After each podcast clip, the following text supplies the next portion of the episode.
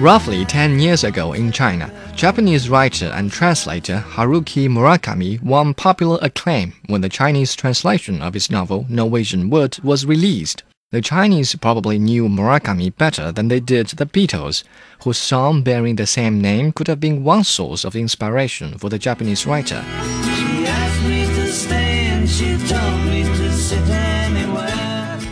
Ten years later, Murakami's Norwegian Wood is commanding the attention of the Chinese audience again. A film adaptation of the novel by French director Tran Anh Hung is now appealing to Chinese audiences.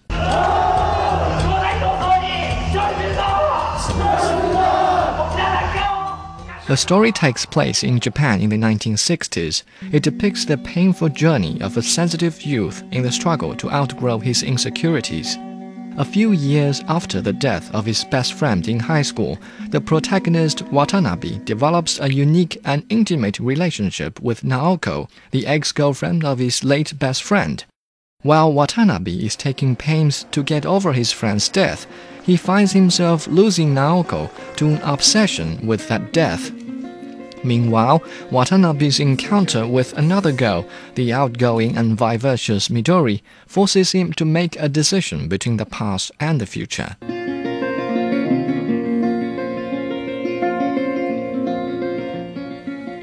Those who have read the novel will be able to tell that the film is a perfect incarnation of the original story in film. The film successfully depicts the tribulations of youth how they strive to come to terms with a number of questions involving their age, desire, and death.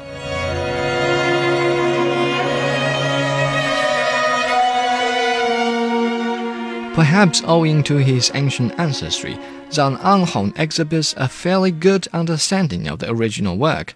The presentation of this understanding is boosted by the miracle worker and director of photography, Mark Lee Ping Bing, his wizardry with the lens and the spectacular settings never fails to recreate the quiet ambience typical of Murakami stories.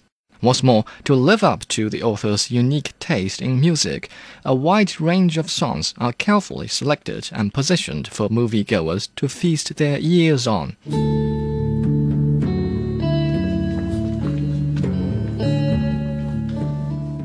All in all, the film is able to deliver the silent melancholy that haunts the original story. However, the director goes no further than providing a recreation of the novel. There are no perceptible signs of originality on the part of the director. He obviously hasn't done anything to stray from the novel as to make the film exciting, but allows sufficient time, two hours plus, for the story to develop.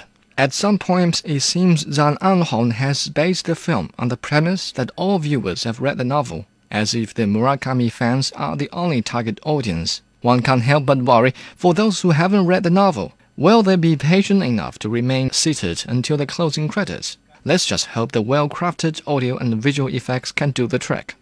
Directors who take on adaptations always face a thorny question should they be allowed to tamper with the original script? The question can only be answered on a case by case basis. In this case, Tran Anh Hung deserves an 8.